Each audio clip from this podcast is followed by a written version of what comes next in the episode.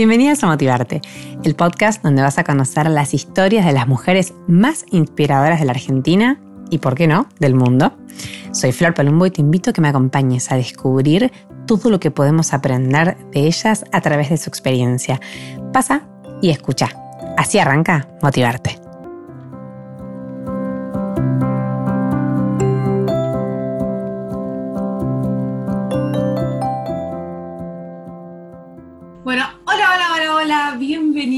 Bienvenidos, porque después se quejan que digo solamente bienvenidas y, abro la puerta a las mujeres, pero también me escuchan hombres, así que hola a todos.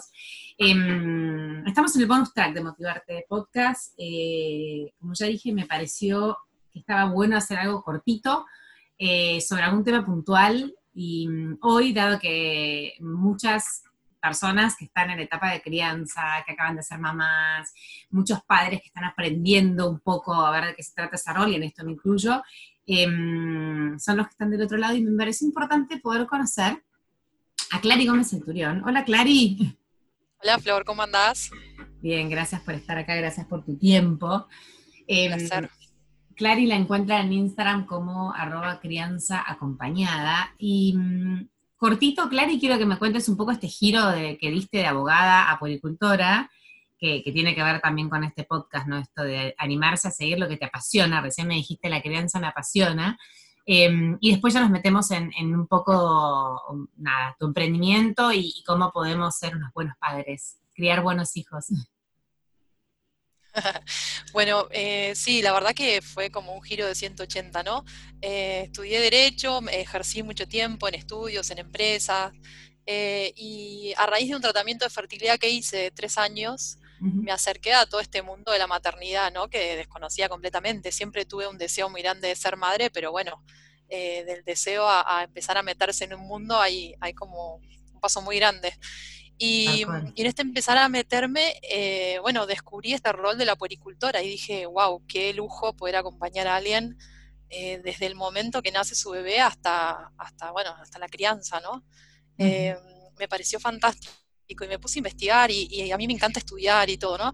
Y cuando otra vez dije, me voy a sentar a estudiar, ya había terminado la carrera, había hecho, eh, había, no, había hecho de todo después. Y dije, otra vez sentarme a estudiar y dije, sí, sí, me encanta. Así que bueno, eh, por el tratamiento que estaba haciendo también decidí dejar mi trabajo, que me requería mucho tiempo, esfuerzo, cuerpo, eh, y me hacía sentir también que por un lado tiroñaba para poder quedarme embarazada y por el otro vivía a mil y con un estrés que volvía tardísimo a mi casa. Entonces dije, bueno, me parece que el camino es eh, dejar este trabajo y bueno, y después ver qué pasa. Y dejar el trabajo me permitió ponerme a estudiar, ¿no? Eh, la carrera yo la estudié en Fundalam, eh, y somos técnicas en puericultura y crianza y me pareció como un combo espectacular.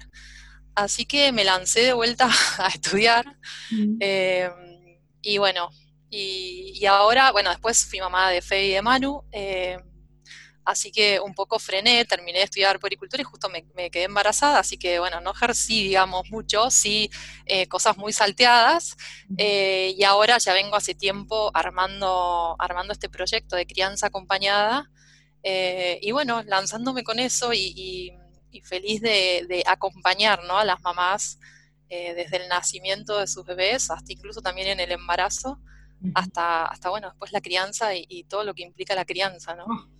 El otro, vos decías que mm, cuando hablábamos antes de esto de que uno asocia a la puericultora con, va, yo de verdad solo lo asociaba hasta que hablé con vos, con, la teta y, con dar, dar de amamantar y todo eso, que también es un súper tema. No sé, conozco muchísimas madres y en esto también me, incluyo, que sufrimos mucho el tema de la lactancia, que a mí me costó un montón. Si yo hubiera sabido que una pericultora, o no sé, me hubiera imaginado, hubiera tenido, me hubiera caído esa idea cuando tuve a mi primer hija, que todo tan nuevo, hubiera, la hubiera pasado mucho mejor. Pero digo, vos dentro de este proyecto y de lo que a vos te gusta, em, contanos cómo puede ayudar una puricultora a la crianza, más allá de, que ya sabemos que, puede, lo que hace con la lactancia. ¿Cómo es su papel cuando despasa todo eso? Y hasta los tres años más o menos, por lo que vi, ¿no? Sí, más o menos los tres, sí, más o menos los tres años. Eh, bueno, A mí me gusta más que una, consulta, porque en lactancia podemos hacer más una consulta. Capaz que tenemos un tema más de eh, dolor cuando, cuando le damos de comer al bebé o, tenemos algo más puntual. Pero sobre todo en la crianza, a mí me gusta hablar de acompañamiento. Eh, me parece a mí que la crianza es un camino, ¿no? Eh, y que lo vamos armando juntos, o sea, cada mamá, cada papá, cada bebé, cada familia porque, no sé, no hay tips mágicos ni tips que sirvan para todos, porque cada uno es único y si, si yo digo A a alguien y capaz ese A no sirve para el de al lado. Eh, entonces, por eso me gusta hablar de acompañamiento y por supuesto que es, que es una decisión que toman eh, los padres y lo vamos charlando, pero eh, hacer acompañamiento de, un tema puntual de, crianza me parece que es, es, lo, es lo mejor, ¿no? Se puede acompañar de otra manera. ¿Qué cosa no te escuché, perdón, Flor? Lo que más valor aporta, digo, eh, porque lo otro es como que por ahí, como decís vos, es más concreto, listo, tenés una consulta y ya está, pero algo en el tiempo es lo que puede ayudar a, generar más valor en el desarrollo de ese chico. Porque además, eh, a ver, un tema, por ejemplo, de control de finteres, no es un tema de un día para el otro, ¿no? Es también como acompañar a, ese niño a que, a que pueda eh, terminar de, desarrollar algo que es necesario para ese control. Entonces, no es, eh, bueno, a las tres, llévalo, hace esto, tú, tú, tres tips, te, los dejo y me voy. Es como, me parece que eso falta algo, ¿no? Claro, lamentablemente no hay magia. Hay cosas que nos encantaría que sean mágicas y que haya tres tips claves y ya está. Pero, pero no, me parece que, el rol de la poricultora en eso también es acompañar. Eh, y en esto que decías vos de que de que cuando, bueno, a vos te costó la lactancia, eh, nos pasa a muchas, y yo me incluyo. Eh, la verdad que conmigo la lactancia con Fede, que es mi primer hijo, me costó, me costó un montón. Y sobre todo el otro día escribí un post que a mí también me costó pedir ayuda. Y yo ya estaba a punto de recibirme poricultora, o sea, las cosas en, los libros, en la cabeza, los tenía. Pero necesitaba ah, otro acompañamiento. Es lo más difícil eso. Totalmente. Necesitaba otro tipo de acompañamiento, otro tipo de sostén. Bueno, la ayuda hoy con el diario del lunes, digo que creo que la pedí tarde, eh, pero bueno, eh, es la historia que fue y, yo también, eh, esa lactancia mixta que hice, ¿no? fue como, bueno, también decir, no me salió y está bien y lo puedo hacer de otra manera y le puedo dar a Fede todo eso que le damos con la lactancia también, de otra manera. Entonces, eh, también está bueno eh, decir esto, ¿no? Eh, no, una no es totalmente. Que sos una mala madre o que no intentaste todo. Yo ya me daba más de dolor y decía, a mí ya no me importa, o sea, realmente me estaba pasando tan mal. Que digo, yo no me puedo dar nada bueno en este estado, o sea, no, no es muy Totalmente. otra cosa... Dime, dime. Perdón. No, te iba a decir que otra cosa es eso, que la lactancia no no, no, tiene, no, no debería doler. Entonces hay muchas mamás que me dicen, yo pensé que aguantaba un poquito y después se solucionaba. Y, no, porque a veces aguantando es como, viste, parecen otras cosas.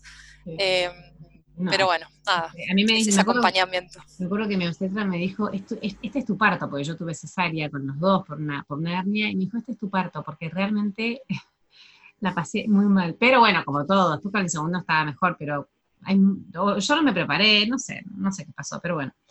Consulta, para no quedarnos ahí. Em, ¿Cuáles son los problemas más, eh, los, que, los problemas que más te plantean en las consultas respecto a la crianza?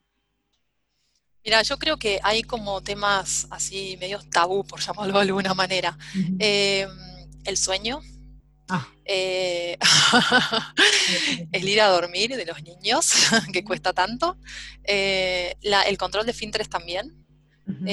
Y, ya van varias mamás este último tiempo que me preguntan como, y que me piden que las acompañe en el, en el proceso de acompañar a, sus, niños a, que a recibir a su, a su futuro hermanito, ¿no? Al, hermanito que está en camino.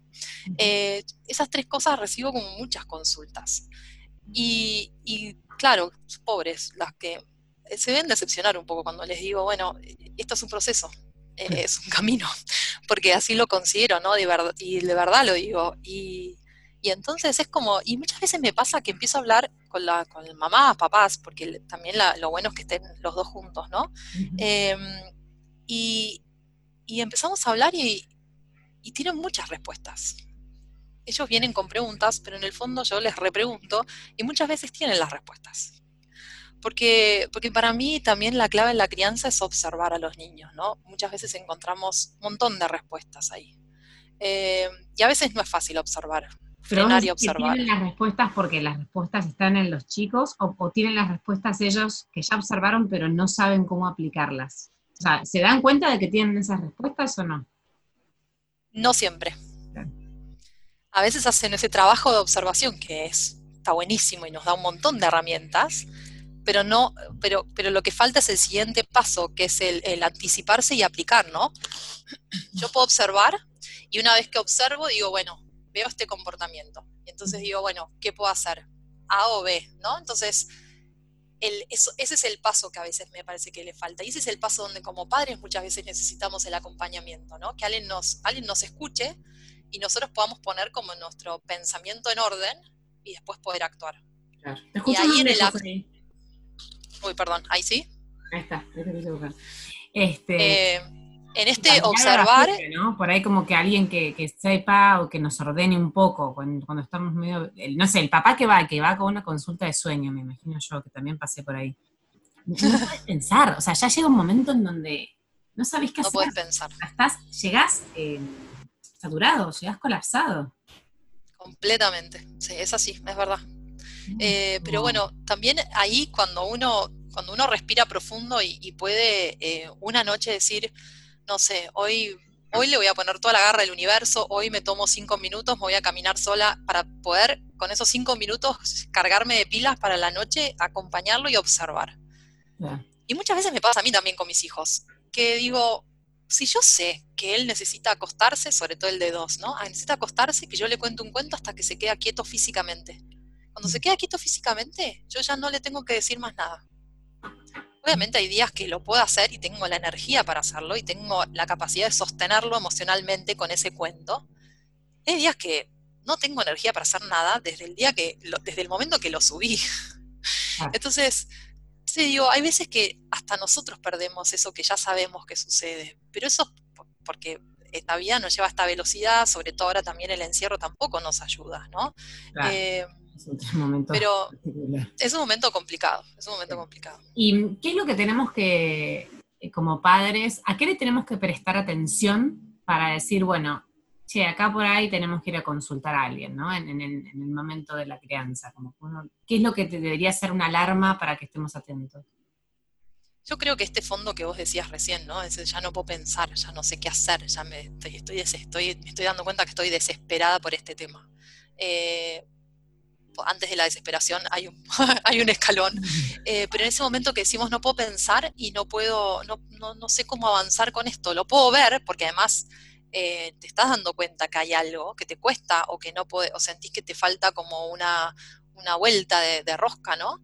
Eh, yo creo que ahí es, es, un buen momento como para decir, bueno, puedo pedir ayuda.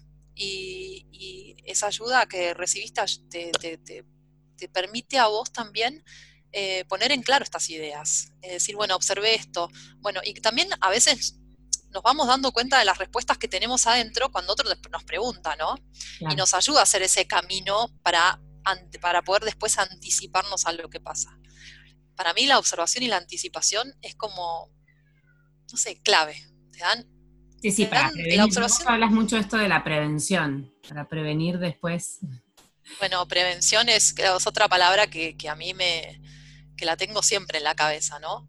Eh, que va con un poco de la mano con esta anticipación. Digo, la anticipación nos ayuda a eso, a prevenir una situación de si yo sé que a las 7 de la tarde nunca se quiere bañar, no sé, invento un ejemplo, ¿no? A las 7 de la tarde nunca se quiere bañar porque ya está cansado y lo noto que ya está fastidioso. Bueno, para, si yo observé eso, ¿qué puedo hacer? bueno, lo puedo intentar bañar seis y media. Entonces, eh, me anticipo a ese, a esa caos que se avecina si yo los llevo a las 7. Entonces me anticipo y esta anticipación nos ayuda a prevenir ese, ese caos que se genera en casa cuando los llevo a bañarse a las 7. Sí, aparte eh, mm, eso que decís vos del caos, eh, afecta a toda la familia, no solamente al chico, ¿no? Como que... Totalmente. Finalmente te pasás un momento todos, el hermano, el padre, la madre, el abuelo, el que esté, ¿viste? Como... Sí, sí, quedan con todos con un nivel de tensión en el cuerpo que no está bueno.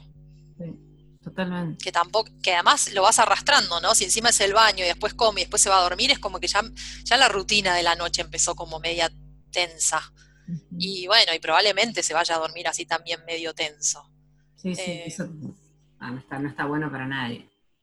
No, no, tal cual. Entonces, todo lo que nos ayude a prevenir eh, situaciones que sabemos que... Esto obviamente cuando nos damos cuenta, capaz que no nos damos cuenta, pero por eso también rescato mucho el valor de la observación eh, en los chicos. Y muchas veces también, incluso a mí también me pasa como madre, que digo, no puedo ver. O sea, estoy viendo que me pasa esto, pero no puedo, no puedo terminar como, no veo. Entonces ahí me parece... No sé cómo hacer, no, le encuentro la vuelta a la rutina. Y ahí hay veces que digo, bueno, me parece que hay que eh, nosotros como adultos tomar distancia, en el sentido de hacer algo que a mí me haga bien, salir a caminar, salir a correr, eh, y después como volver, y pareciera a veces que nos sacaron, eh, viste, los anteojos que teníamos que no nos permitían ver. y yo creo que esas cosas son herramientas que a veces dependen de nosotros los adultos, irnos a tomar distancia y después volver y estar mejor y poder ver y poder acompañarlos y sostenerlos, porque también convengamos que la crianza eh, es, sostén emocional y también es sostén físico. Eh, y ponemos un montón. Bueno, justo mi, mi, próxima pregunta venía por ahí. ¿Cómo, ¿Cómo podemos ser buenos padres? O sea, que, mm, no sé, ¿qué, qué, tenemos que hacer, digamos, sin falta? ¿O, qué es lo más importante eh, que tenemos que hacer para ser buenos padres? o para tener unos hijos bien criados? Pregunta difícil, Flor. Eh, no, quizás es muy general, pero viste que, no sé, que hay, un montón de... Yo creo que este tema es como larguísimo también, ¿no? Pero eh, no sé, los padres jugamos mucho con la culpa, tenemos que, estamos atravesando una situación de pandemia en donde nuestra vida cambió radicalmente, en donde tuvimos que adaptarnos a nuevos trabajos, a nuevas estructuras, a los chicos en casa. Bueno, a ver, es como que ahí decís, me voy para arriba, prioridad uno, tengo la paciencia al límite, tengo, viste, no sé, prioridad uno, yo en mi caso digo tiempo de calidad en vez de tiempo de cantidad. Tiempo de calidad decir, bueno, no puedo estar ocho horas sentado jugando al, ¿viste? A, los, a los Lego, pero la media hora que estoy, la hora que estoy, estoy a full. Sí, yo creo que el tiempo de calidad es, una herramienta muy valiosa, eh, sobre todo este tiempo de calidad que implica, dejo el teléfono, dejo absolutamente todo y les, pongo, pongo en ellos mis cinco sentidos, ¿no? Y que ellos se den cuenta y ellos lo valoran muchísimo eso. A mí hay veces que me agarran con el teléfono y me dicen, mamá, mamá, eso no, apágalo. Y basta, ¿viste? Ponenos todo acá. Y, sé que es difícil, pero eso, eso es muy bueno. Y, después, por otro lado, también creo, y hoy compartí algo de la empatía y me quedó como dando vueltas todo el día esto de la empatía, ¿no? Eh, y para mí también la empatía es poder hablar con ellos y decirles, eh, a mí mis hijos todos los días me preguntan, mamá, ¿a la casa de quién vamos hoy? ¿A la casa de... ¿Podemos hacer algo hoy? Y no, y bueno, todavía no. Entonces digo, ¿estás aburrido de estar acá en casa? Sí, estoy, estoy aburrido, sí, la verdad que yo también. Entonces digo, poder poner en palabras, ayudarlos a ellos, sobre todo en este momento tan especial, a poder poner palabras a esto que nos pasa, a este encierro que vivimos que muchas veces nosotros como adultos no tenemos palabras para poner. Eh, pero también creo que más allá de este momento está bueno, la empatía es, algo muy importante, es, como ponernos en el lugar del otro, ¿no? Y si yo me puedo poner en el lugar del otro, y el otro, el otro día compartí una frase que me pareció impresionante que eh, decía, como cuando tengamos que decirle algo a nuestros hijos, está bueno que nos agachemos y nos pongamos a su altura, lo miremos a los ojos y él nos va a escuchar. Entonces digo, nada, me parece mágico, ¿no? Eh, esto de poder ser empático cómo cambia el, mensaje que le llega al chico, ¿no? Si lo hacemos... Completamente, completamente. Porque una cosa es decirlo desde nuestra mirada de, adultos, desde otro lugar, hasta físicamente, eh, ¿no? Eh, no sé, nuestra altura, y otra cosa es bajarse a, su altura y poder ver las cosas desde su lugar. Y es distinto, es completamente distinto. Y es verdad que ellos te escuchan completamente distinto. Claro. Sí, sí, sí. Eh, Totalmente, es la verdad que tema súper interesante. Pero dijimos que lo íbamos a hacer cortito, pensamos, podemos pensar en largo. Eh, y viste que lo cortito, a mí me gusta que dejar algunas ideas puntuales. Y, yo, y preguntarte, por ejemplo, tips básicos para tener hijos felices. Cerramos con, con estas ideas así como para que nos queden, aunque sea, Viste que dicen que em, mejor es tener buenas preguntas que tener todas las respuestas. Y, a veces son disparadores que nos llevan a hacernos ciertas preguntas que después uno, cada uno madura en su cabeza. Pero bueno, algunos tips que se te vengan hasta ahora a la mente para que podamos este, intentar al menos tener hijos felices. Eh, bueno, yo creo que un poco eh, fue un poco todo lo que estuvimos hablando, ¿no? Eh, esto de la empatía, esto de poder escucharlos, esto de poder ayudarlos a poner en palabras, eh, poder trabajar las emociones y que ellos las empiecen a reconocer ya desde chiquitos. Eh, porque eso, eso, ahora empecé a leer un libro con los chicos que, bueno, tengo que avanzar un poco más, pero después lo quisiera compartir, pues me parece excelente. Mira. Eh, ¿Cuál es? Que emocionario se llama. Ay, sí, lo tengo, divino, que ahí habla de todo, todas las emociones. Pero hay emociones hasta que a uno como adulto no se le ocurriría decirle a un chico. Entonces me parece, me parece fantástico. Eh, y eso que, digo, ¿cuánto más fácil nos hubiese sido a nosotros si en, cuando nosotros eh, éramos chicos nos hubiesen enseñado que había tantas emociones y que todas estaban bien? Que no hay una emoción mala y que de todas las emociones podemos aprender algo distinto. Eh, así que, bueno, nada, me parece que eso también ayuda a construir y desarrollarse al niño en un ambiente sano, ¿no? Eh, donde es escuchado, donde es cuidado, donde tiene este tiempo de calidad y lo recibe, donde hay una mamá y un papá eh, que los observan y que, que entonces, bueno, después los pueden ayudar en lo que ellos necesitan viendo también cuál es su necesidad, porque muchas veces la necesidad de, de, ellos no es la necesidad que nosotros tenemos como adultos. Y entonces eso implica que nosotros como adultos nos podamos incomodar para ayudarlos a ellos en su desarrollo y esa es otra cosa que hablo mucho con los papás, que a veces me dicen, bueno, tengo esta rutina. Bueno, esa rutina es hora de incomodarse como adultos. Claro. Porque muchas veces nos incomoda mucho. Menos, no sé, claro, algo que, te saque a vos. Es verdad. Claro, y, en este momento, sobre todo, capaz implica, bueno, eh, es menos tiempo de laburo porque me tengo que dedicar a acompañarlo al baño y capaz que esté 40 minutos con él en el baño para que haga pis. Y, y sí, a veces sí. Entonces, claramente es una incomodidad de los padres. Eh, pero bueno, yo creo que, eso ayuda, pero también me, creo que, no sé, no hay tips. Eh, no, hay ¿no? Sí, no hay fórmula. Eh, sí, tal cual, es así. es ir construyendo sobre, sobre las necesidades de cada uno, de cada uno de nuestros hijos, además. La crianza se construye, ¿no? Es algo que se construye todos los días o algo así. La, sí, la, crianza es una construcción. un libro de, de, Marta, la fundadora de Fundalam, eh, que me pareció también eh, esas cosas que me dejan pensando. Y es así, es verdad, es una construcción de todos los días cuando nos levantamos y son elecciones de todos los días cuando nos levantamos. Eh, es así. Sí, y es un desafío que tenemos, que todo el tiempo nos presenta como nuevas, nuevas etapas. ¿Viste? Esto de la pandemia nadie se lo esperaba y de golpe ¿y ahora qué hago? Y ahora me encuentro de vuelta con mis hijos y ahora, no sé, tengo que administrar un montón de cosas que antes no existían. Así que yo creo que los padres tenemos más un camino enorme por delante y, está bueno esto de que haya gente como vos que puede ayudar desde afuera, sepamos que existen. Contame dónde te podemos encontrar, eh, así te, pueden buscar por ahí. Bueno, Flor, y bueno, mi emprendimiento se llama eh, Crianza Acompañada, y bueno, por ahora lo, arranqué en Instagram, así que estoy ahí y feliz de poder acompañar eh, en la crianza de los hijos. Eh, y esto que decías recién también, ¿no? Sí, adaptarnos es una cosa, como padres es una cosa muy importante, eh, que va de la mano con todo esto que estuvimos hablando. El poder de adaptación. De adaptación, mira, eso es un talento más. Sí, un talento.